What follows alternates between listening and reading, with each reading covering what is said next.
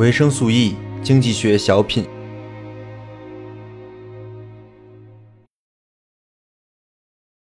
欢迎收听经济学小品。经济学小品是维生素 E 经济学系列的补充节目，将以短小精悍的方式为您呈现主节目中未完全说明的一些重要概念。本期的主题是三门问题跟贝叶斯定理。我在《论语概率》的主节目中提到了这个三门问题啊，这个问题当时我提到的时候没有给出一个非常呃明确的解释，呃，就导致了很多同学对这个问题其实还存有很大的疑问。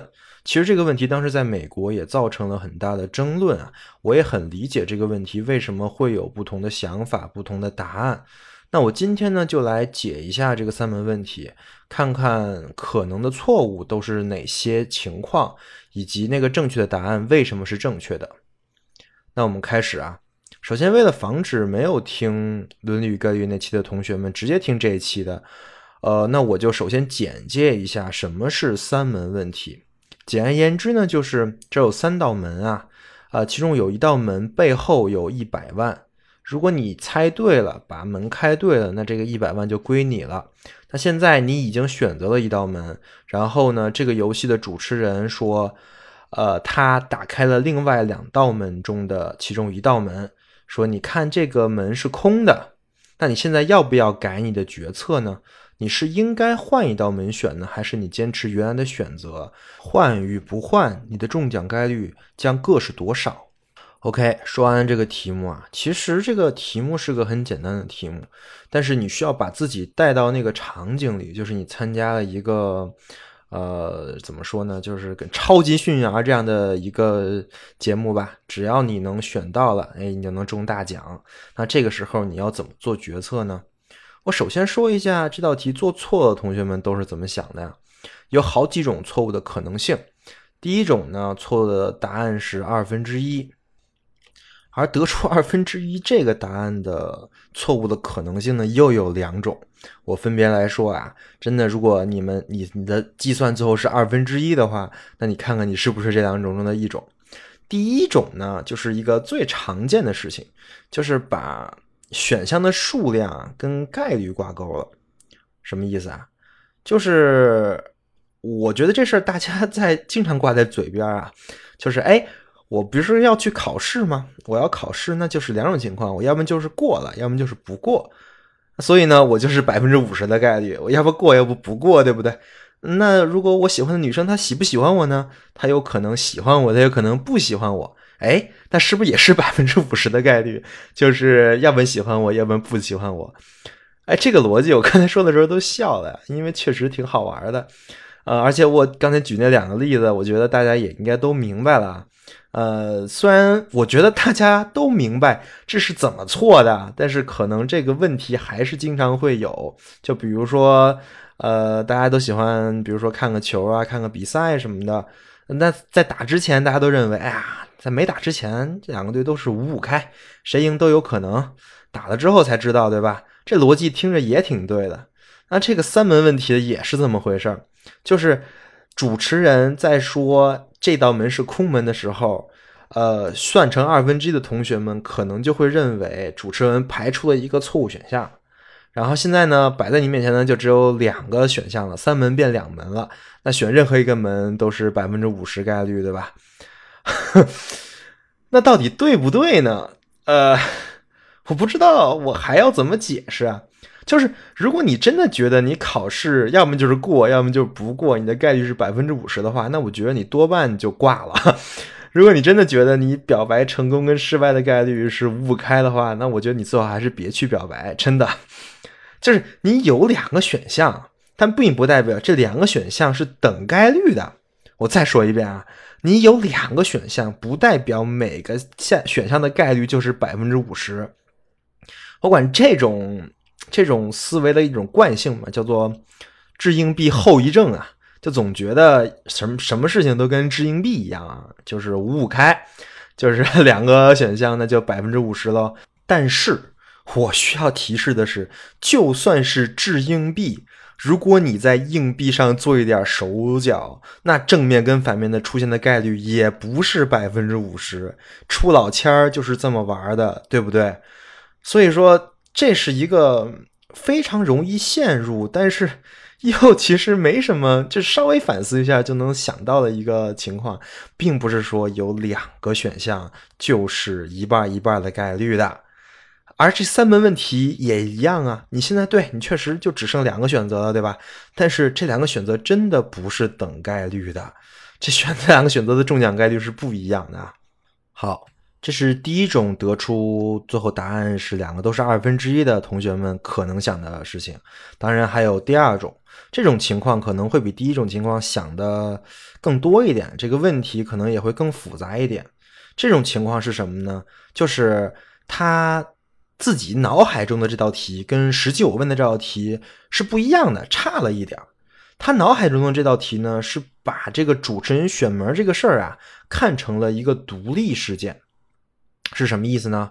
我我来说一下，得出二分之一的同学们脑海中想的这个题是什么样的？如果把这道题变成了现在有三个门，你选了一个，然后主持人也随机选了一个。然后主持人选的这个门是空的，且不是你选的这个门，那你要不要换？注意这个问题跟我刚才问的三门问题是两个不一样的问题，不一样在哪儿呢？我解释一下。如果我们换一个视角看一下三门问题的话，你会发现三门问题中其中有三个事件。第一个事件呢，就是你做了一个随机的三选一。第二个事件呢，是主持人选择了一道门并展示了结果。第三个事呃事件呢，是你再面临一个选择，对吧？那刚才我说的那个问题跟真正的三门问题的区别就在于啊，这三门问题里面这三个事件是相互相关的，是相互联系的。什么意思？就是说，你选择了一个门这件事情，是会影响主持人选选择那个门的，是影响了主持人做决策的，因为他不能再选你已经选的那个门了，而且他还必须得选一道空门，这个非常重要啊。那在第二个问题里，我们刚才讨论的第二个那个你。选二分之一的同学们脑脑子里想的那个问题里，主持人其实是没有受到你刚开始选择的那个事件的影响的，他还是独立的选择了开的门，只不过恰巧跟你选的门不一样，恰巧是空的而已。这本身就是个很巧合的事情啊。正因但是正因为如此，在第二个那种问题里，主持人的选择跟你的选择是没有关系的。对吧？因为你们两个都是做了一个三门的随机，我们可以说两个事情是完全没有影响。那这个时候其实就是主持人给你排出一个错错误答案，对吧？那你这个时候再选，确实就是二分之一概率。因为如果你把这两个事情看清完全没有关的，那那那对是。但是还是那句话，这不是三门问题，三门问题是三个。相互相关的事件组成的问题，你要想一想，在三门问题里，主持人可不是随机选到一个空门的，主持人是有一个上帝视角的，他知道哪个门是空的，哪个门不是空的，在你选择了之后，他就可以做出那个打开是空的门那个选择，是因为他知道这些。而就是因为这一点，就是因为主持人知道这些，而且主持人还给你打开了个空门，透露出了一些信息，就是因为这些信息，你才可以做一个新的决策。这些信息将变成你做决策的一个基石。好的，这第二种会会变成二分之一，答案是二分之一的错误，我也讲了一下啊。呃，我觉得。基本上选二分之一的同学应该就是这两种想法，那么还有一种错误是会答案是三分之一啊，也也就是说，只要我在刚开始我选了，因为最开始选的答案就是三分之一嘛，但后来不管发生啥情况，哎，这概率就不变了，就三分之一了，定了。这种情况，这种思维的同学肯定也是有啊。那这是一个什么逻辑呢？这个逻辑其实是很符合直觉的。就是很简单啊，我们知道任意一个门里有宝藏啊，那那那那个我选择一个门里有宝藏的概率就是三分之一。那既然是这样呢，那它就是稳定的。那怎么就都是三分之一？后面不管发生什么事儿，我这个事儿的概率是定的，而且后面发生的事儿其实都是在意料之中的，对吧？就是你主持人打开一个空门，OK，那是我早就料到你会打开一个空门，因为一定会有一个空门，对吧？所以说这些这些东西对于呃最后得三分之一的答案的同学来说是没有意义的。呃，不管怎么说呢，那答案都是三分之一啊。这么想的问题在哪儿呢？还是回到我们刚才那三个事件啊。这么想的问题的核心点就是它混淆了事件一跟事件三。我们刚才讲了三个有逻辑关系的事件，事件三跟事件一是不一样的。事件一是我刚开始选了一下，对吧？我刚开始从三个随机选了一个。啊，事件三呢，是我经过了事件二之后，我又要做重新的抉择。那事件三并不是说就是要修改事件一的结果，事件一结果可能就定了啊，呃，而是在事件一和事件二结果的前提下进行下一步的判断。也就是说，因为事件一跟事件二，事件三做判断的条件跟信息。跟你在事件一的时候是不一样的。按照我们主节目里讲的，就是你的先验概率改变了。事件一的先验概率就是三个门随机选一个，这个的概率三分之一，对吧？但事件三不一样啊，事件三是在事件一的基础上还有事件二，最后才得出事件三的，对吧？它是一个混合的概率，而这种混合概率的计算方式。就叫贝叶斯定理啊。那什么是贝叶斯定理呢？其实贝叶斯定理特别简单，你别以为它前面有一个数学家的人名，后面加定理俩字就很难，一点都不难。他就讲了这么一个事儿，他就讲了你最后做的这个概率的判断啊，是依赖于你的先前的事件的概率的，也就是先验概率的。当你的这个事件变得复杂了，你的先验概率变了的时候。比如说像三门定律，它多了一步，那其实先验概率改变了，那你这个概率就得重新算，你就得再多算一步。我觉得我说到这里，其实大家就已经明白了，说坚持还是那三分之一的概率的人，他错在哪了呀？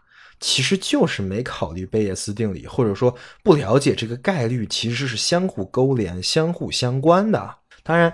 贝叶斯定理绝对不是只用在三门问题上，而事实上，其实，在三门问题上，贝叶斯定理还不太好用，因为它有三步，对吧？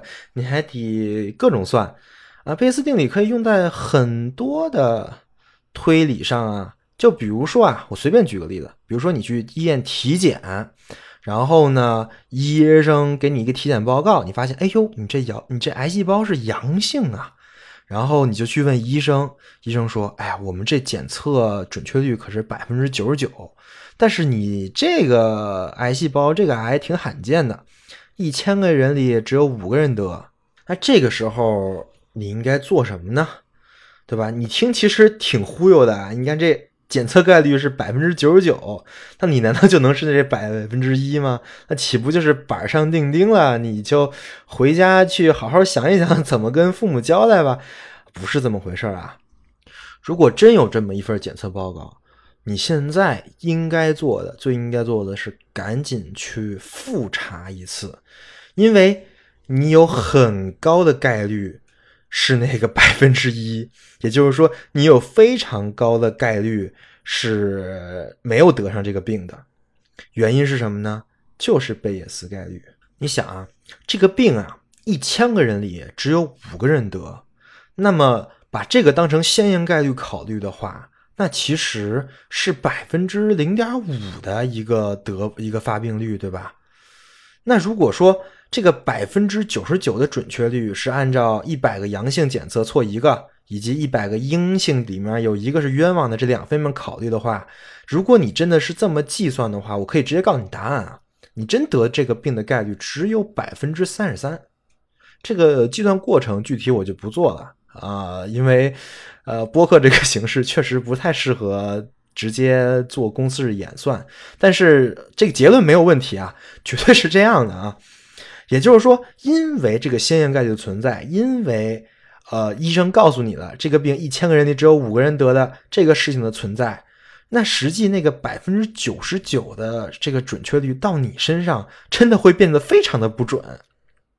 如果你还是那种，比如说青壮年啊，是这个病不易感的那种人群，那真正您获得这个病的概率就更低了。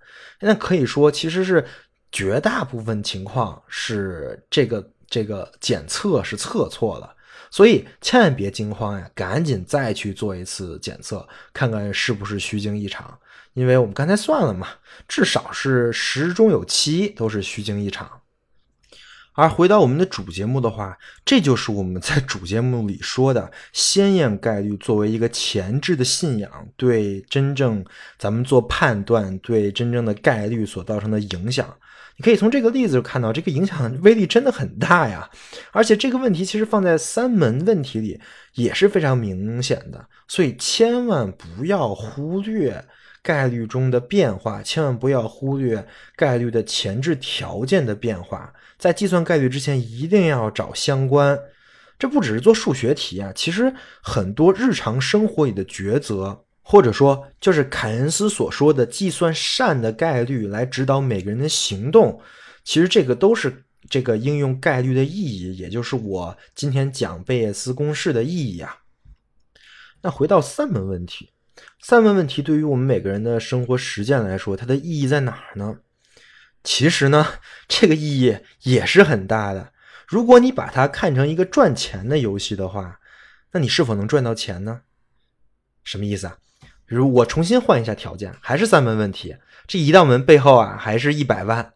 现在问你，你如果要参加这么一次活动，要交入场费，那入场费是多少，你才愿意参加这个活动呢？这个问题其实又是我们生活的一个普遍问题啊。就就是面对一个需要投入时间、精力、资源或者金钱，又不见得是百分之百起效、有成效的事情，你愿意投资多少呢？对吧？是不是引申到这儿，觉得三门问题很有意思了？这其实就是在考验我们对一个事情的前景的概率的判断，对吧？而这个判断是建立在无数的先验概率的复杂的计算之上的。当然，很多情况下我们不是靠计算的，很多情况下我们是靠直觉来做判断的，很多情况下我们是靠经验，我们是靠别人跟咱们这边言谈，或者说靠一些其他人的经验来做判断的。但是，凯恩斯其实想说的就是，还有很多的情况，我们也真的可以靠概率。去靠逻辑去判断，而靠逻辑、靠概率判断是最坚实的，比起靠直觉啊、靠感觉啊、靠经验来说，更有那么一点儿的实在性。这个我觉得大家应该都没有什么异议吧？那这个实在性是从哪来的呢？就是从大数定理来的。什么意思呢？我们还说三门问题啊。如果说让我玩一次。让我玩一次三门问题，我愿意交多少呃入场费呢？呃，我这个人风险偏好比较审慎，而且也不太喜欢赌博，所以我觉得你说这个能赚一百万的事儿，我花一万吧，一万以内我考虑一下，一万以上我可能就不想玩了。但是如果说让我一口气玩十次啊，如果这三门问题让我一口气玩十次，每次那儿都有一百万的奖，那我愿意花多少钱玩呢？啊，这种情况下，只要是这个入场券在六十万以内，我都会参加，我绝对会参加，因为我能计算出来啊，这个游戏我赢的概率是三分之二啊，这个我知道，只要我每次都选择主持人挑剩下的那个门，我去选它，我的获胜概率就是三分之二。那这个时候呢，我就可以算出我玩这个游戏的数学期望是多少。你看啊，我有三分之二的概率获得一百万。我有三分之一的概率什么都没有，那我的数学期望是六十六万，对吧？那这个时候我就敢花六十万去玩这个游戏，因为它不是一次性的呀，它是十次的，那我肯定是有把握去赚到这个钱的，因为我是完完全全可以算出来，我玩十次，我出六十万玩一次的话，我赢钱的概率、输钱的概率以及置限区间是多少。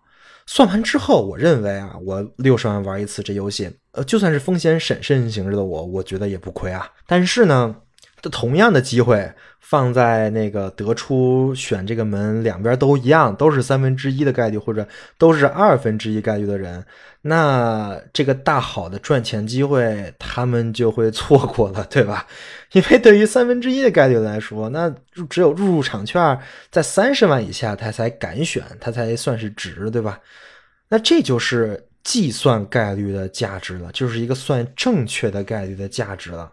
其实讲到这儿。三门问题就差不多了，我们 把最后的问题还是回到了一个跟大家息息相关的一个赚钱的话题，以及大数定律。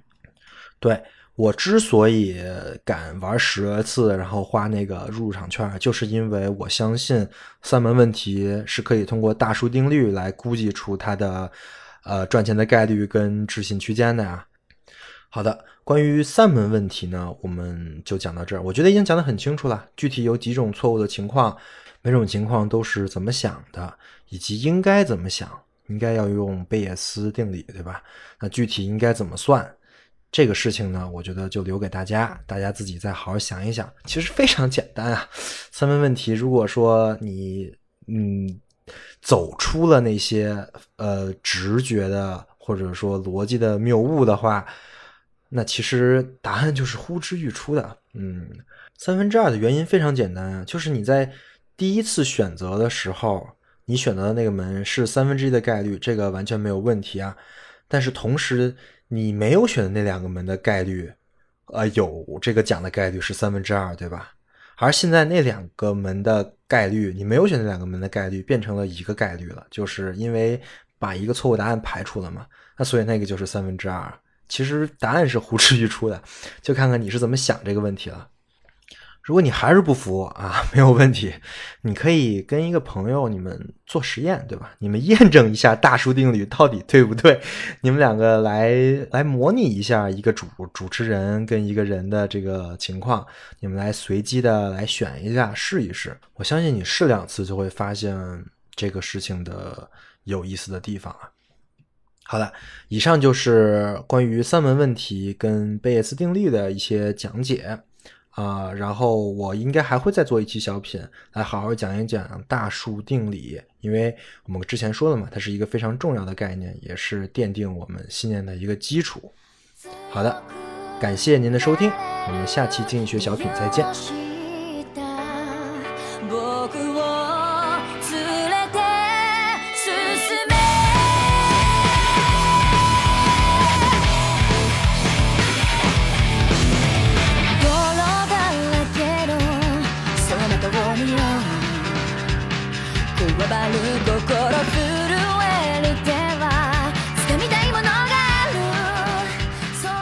想了解二十世纪可能最伟大经济学家凯恩斯的生平、凯恩斯的问题意识，以及最重要的凯恩斯的思想和逻辑吗？